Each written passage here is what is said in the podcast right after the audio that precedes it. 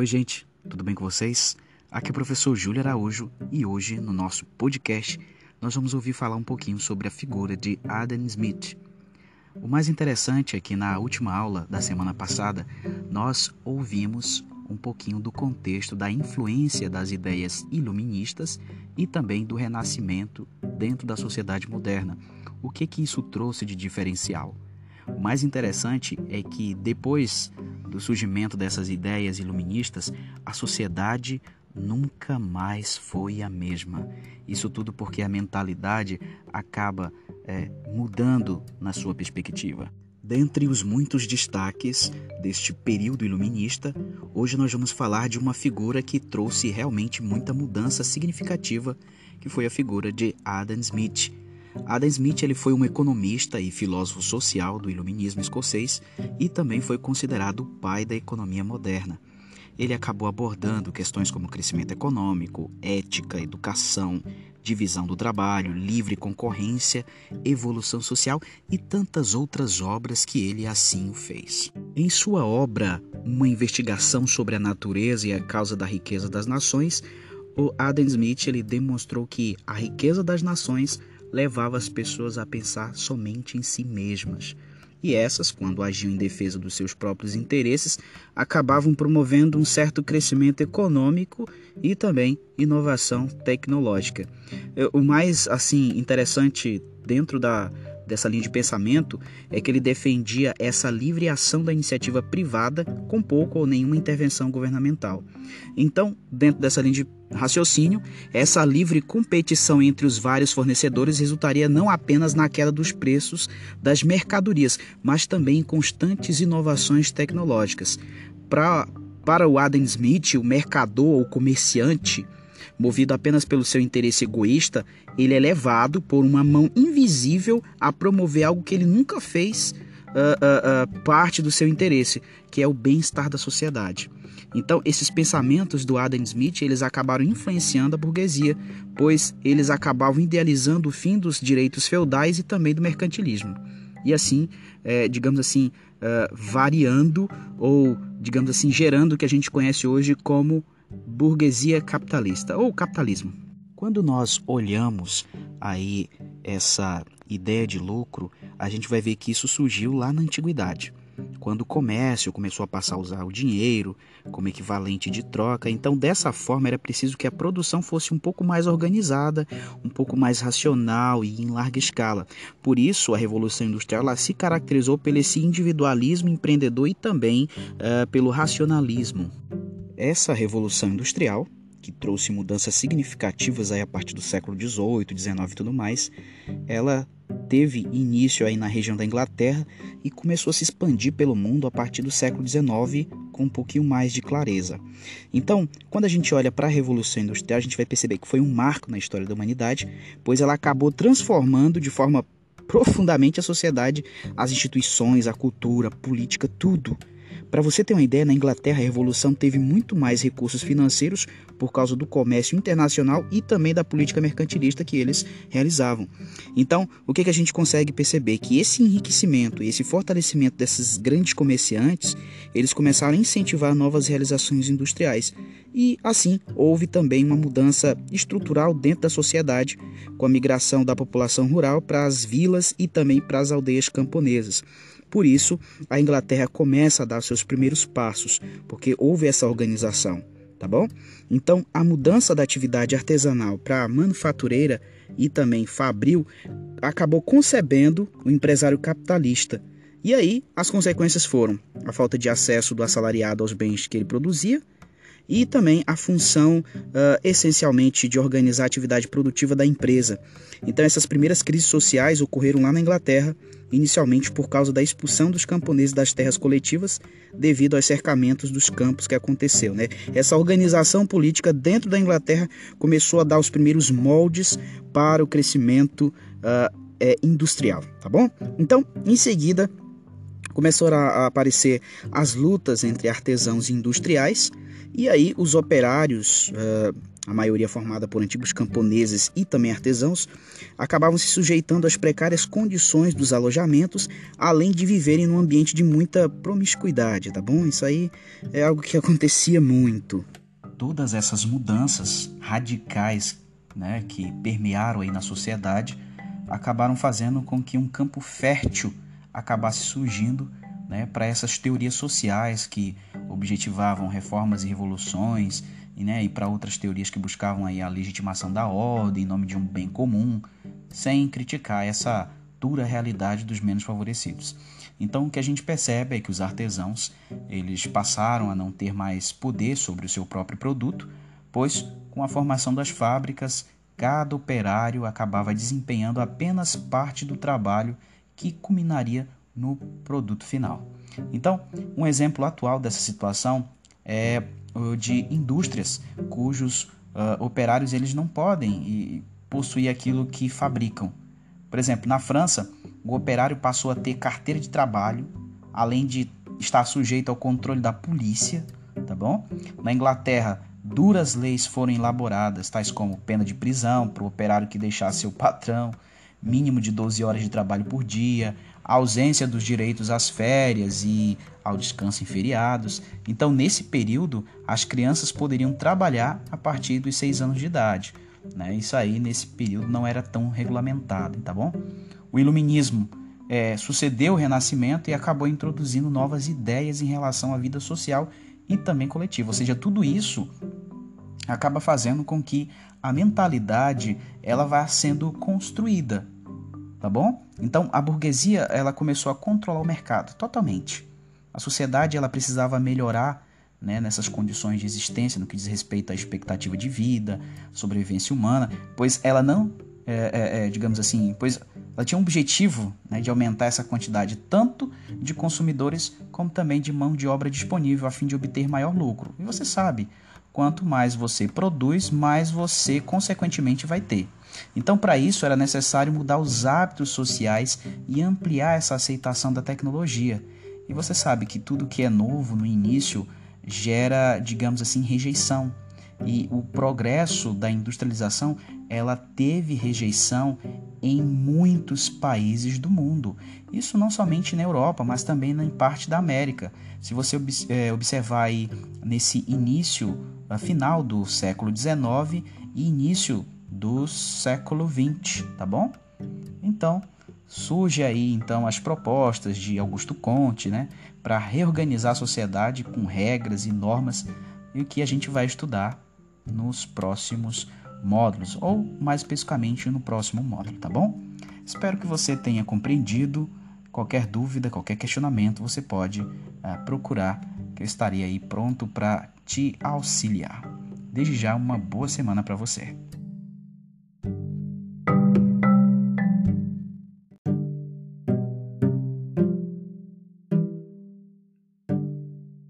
Olá, tudo bem com você? Aqui é o professor Júlio Araújo e hoje nós vamos dar continuidade a algumas reflexões a respeito da obra Raízes do Brasil de Sérgio Buarque de Holanda. O mais interessante de tudo é que na nossa última aula nós percebemos que o Sérgio Buarque de Holanda faz uma relação ao se referir à ocupação portuguesa no Brasil. Ele vai utilizar o termo desleixo para se referir que os portugueses no início não tiveram tanta efetividade nessa região do Brasil, ou seja, eles não estavam se importando em colonizar a região do Brasil, e sim apenas explorar as suas regiões com o intuito de achar riquezas. Ou seja, se a gente for observar dentro da comparação da colonização portuguesa e da colonização espanhola, vamos perceber que os espanhóis, ao colonizarem boa parte da região da América Central e boa parte da América do Sul, eles, ao mesmo tempo que construíram cidades nessas regiões e ao mesmo tempo se utilizaram de mecanismos explorativos, a gente vai perceber que os portugueses não foram tão assim. Os portugueses apenas se contentaram em ficar em regiões ali próximas à região do litoral brasileiro e, sinceramente, não deram tanta importância. Ou seja, foi uma colonização desorganizada, desleixada, segundo a visão do Sérgio Buarque de Holanda. Mas enfim, o nosso ponto central de hoje é sobre o capítulo que trata a respeito do homem cordial. O Sérgio Buarque de Holanda vai fazer uma comparação né, desse colonizador português aqui no Brasil e vai dar algumas características nesse processo é, de formação da nossa história brasileira. O interessante é que o ponto central que se cobra sobre o Sérgio Buarque é o que ele chama de cordialidade ou de homem cordial. E o mais interessante é que o homem cordial é uma representação da população brasileira. Em outras palavras, ele resumiu algumas características que os brasileiros possuem como um todo. Então, quando Sérgio Buarque uh, defendeu esse conceito, ele não estava dizendo que nós somos educados, que nós somos caridosos e afetivos. Nada disso. Ele dizia, na verdade, que as nossas atitudes e as nossas decisões são pautadas pelo nosso coração e não tanto pela nossa racionalidade. Então, essa palavra cordialidade, ela vem desse termo cor, que pode ter uma relação ou pode estar relacionado com a ideia de coração. Então, é, se a gente fosse resumir ou traduzir, digamos assim, nas entrelinhas, uh, o brasileiro ele mistura algumas ações e acaba agindo de forma impulsiva, né? acaba agindo impulsivamente, com excesso de alegria ou excesso de raiva. Por exemplo, uh, em resumo, nós somos emotivos e muitas vezes a gente age com base nos nossos sentimentos, seja um sentimento bom ou um sentimento ruim, tá? Tá, mas aí você pode perguntar, tá, mas onde é que eu posso ver isso? Ó, vou falar uma coisa para vocês. Isso fica mais claro na nossa língua, nosso modo de falar, nosso tratamento, né? E no tal do jeitinho brasileiro. Por exemplo, um, o sociólogo ele chama a nossa atenção para o uso de diminutivos na nossa linguagem. É, se você observar, é muito comum você falar ou ouvir por aí que vai descansar um pouquinho depois de tanto estudar. Né? Não sei se você já ouviu esse termo ou se você já falou. Ou então, que o aniversário estava cheio de salgadinho, sabe? Esse diminutivo aí é uma maneira dessa cordialidade brasileira. Pegar algo que pode ser pesado e deixar mais leve, contextualizando aí né, nesse, nesse ponto de vista. Enfim, Outro exemplo também está relacionado à definição de público e também de privado. A gente, infelizmente, mistura as duas esferas, justamente por conta da nossa cordialidade. Por exemplo, eu vou citar aqui um exemplo bacana para vocês. Em vez de agir de maneira impessoal, a gente acaba favorecendo quem a gente tem mais afinidade e acaba desfavorecendo quem a gente não vai muito com a cara. Então, o Sérgio Buarque de Holanda ele chama a nossa atenção, né, dentro da sua obra, obviamente, né, também para o jeitinho brasileiro, que é a nossa maneira de driblar as normas e fugir da lei. Ou seja, quando nós fazemos isso, nós também estamos agindo com base nos nossos sentimentos. Então é isso que o Sérgio Buarque de Holanda ele vai jogar e ele vai citar é, no seu capítulo né, dentro aí da sua obra Raiz do Brasil, quando ele vai citar né, a ideia do homem cordial dentro desse processo de formação histórica do Brasil. Então, essas são as características que o Sérgio Buarque de Holanda utiliza para configurar o que nós somos, o resultado desse nosso processo né, de, de formação e de características em si. Espero que você tenha compreendido. Até a próxima aula e tchau, tchau.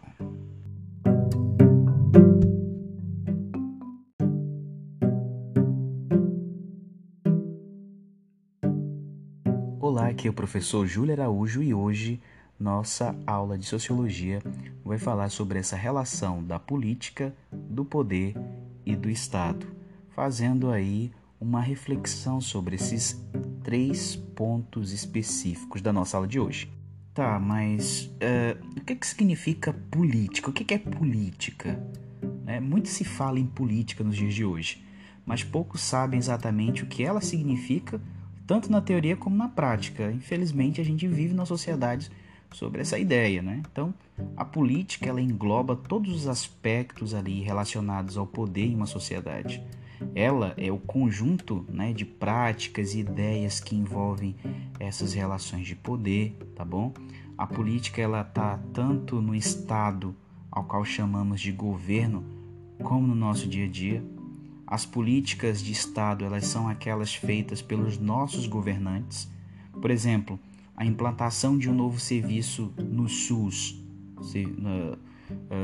a construção de uma ponte, Uh, deixa eu ver aqui, a demarcação de uma terra indígena. Essas políticas elas podem ser feitas é, em nível municipal, estadual ou federal. A política também ela está no nosso cotidiano.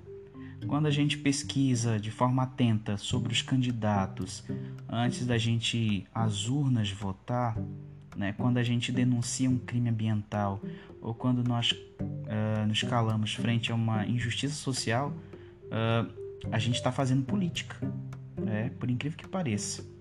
Mas aí a pergunta que alguns podem, uh, sei lá, fazer é o seguinte: quem constrói a política? Quem pode participar da política? Sabe? Muitas vezes a gente pensa que política é algo que só se diz respeito aos governantes e a partir dos políticos, achando que a gente não precisa ocupar ou nos ocupar dela o que pouco diferença irá fazer no nosso envolvimento na política. Infelizmente, algumas pessoas não pensam uh, de uma maneira mais clara, tá bom? Algumas pessoas pensam que o voto é o único ou grande ato que um cidadão pode fazer pela política do seu país. E convenhamos, essa forma de pensar é muito comum na sociedade, acaba nos levando ao pensamento errôneo de que quem constrói a política não é a gente, na prática, quem constrói a política é o cidadão. Pequenos atos cotidianos são atos políticos. Por exemplo, quando eu, ao perceber que o caminhão da coleta seletiva de lixo não passa na minha rua, e aí eu resolvo ligar para o órgão responsável fazer uma reclamação, eu estou realizando um ato político. Quando eu me reúno com alguns vizinhos, né? Claro que agora não dá. Mas quando eu me reúno com alguns vizinhos e faço um abaixo assinado solicitando à prefeitura que a minha rua de chão batido seja calçada, eu estou realizando um ato político. Da mesma forma, quando eu furo a fila do banco porque tem um conhecido que está lá nela, passando para trás, pessoas que chegaram antes de mim, eu também estou realizando um ato político.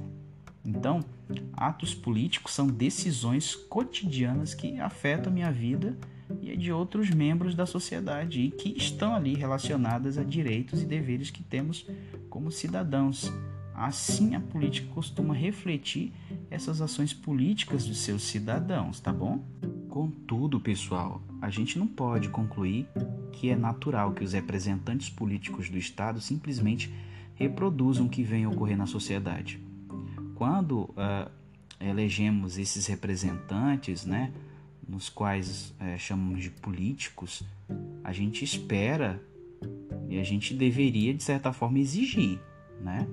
que eles criem políticas públicas que atendam aos interesses do povo, né? ou seja, que eles investam em saúde, em educação, em segurança, em cultura, etc. E blá blá blá.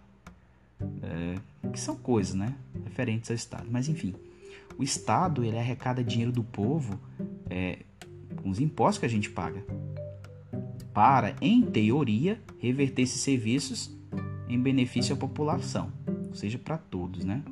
Caso o Estado não faça isso ou faça de maneira pouco eficiente, nós temos o direito de reclamar e exigir que os recursos sejam aplicados, né? né? Tanto dentro desse conceito, nós temos, obviamente, que exigir. E existem várias formas de reclamar e exigir os nossos direitos. Por incrível que pareça, uma das mais efetivas é transformar as nossas ações cotidianas evitando pequenos atos de corrupção. Por exemplo, você pode achar até bobeira e besteira que eu vou falar aqui agora, mas por exemplo, não avançar o sinal vermelho, recusar qualquer tipo de suborno, respeitar a fila do banco, denunciar atos de injustiça social. Querendo ou não, são pequenas coisas que fazem diferença, pois criam bons exemplos. Aí você pode estar se perguntando: ah, mas do que, que adianta eu fazer sendo que a maioria faz o contrário, tá? Mas é por causa dos pequenos exemplos que que com o passar do tempo, né, as coisas podem se modificar. E entenda uma coisa, não é porque a maioria está fazendo errado que você também vai fazer errado, tá bom? Assim, diferente do que muita gente pensa, o povo, quando consciente e organizado, querendo ou não, tem muito poder. Quando tem esta ideia, tá bom?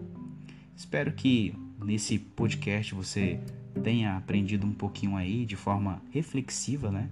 Através da nossa aula, essas relações de poder aí no nosso cotidiano e nas políticas do Estado, tá bom? Na nossa próxima aula, nós teremos muito mais. Tchau, tchau e uma ótima semana.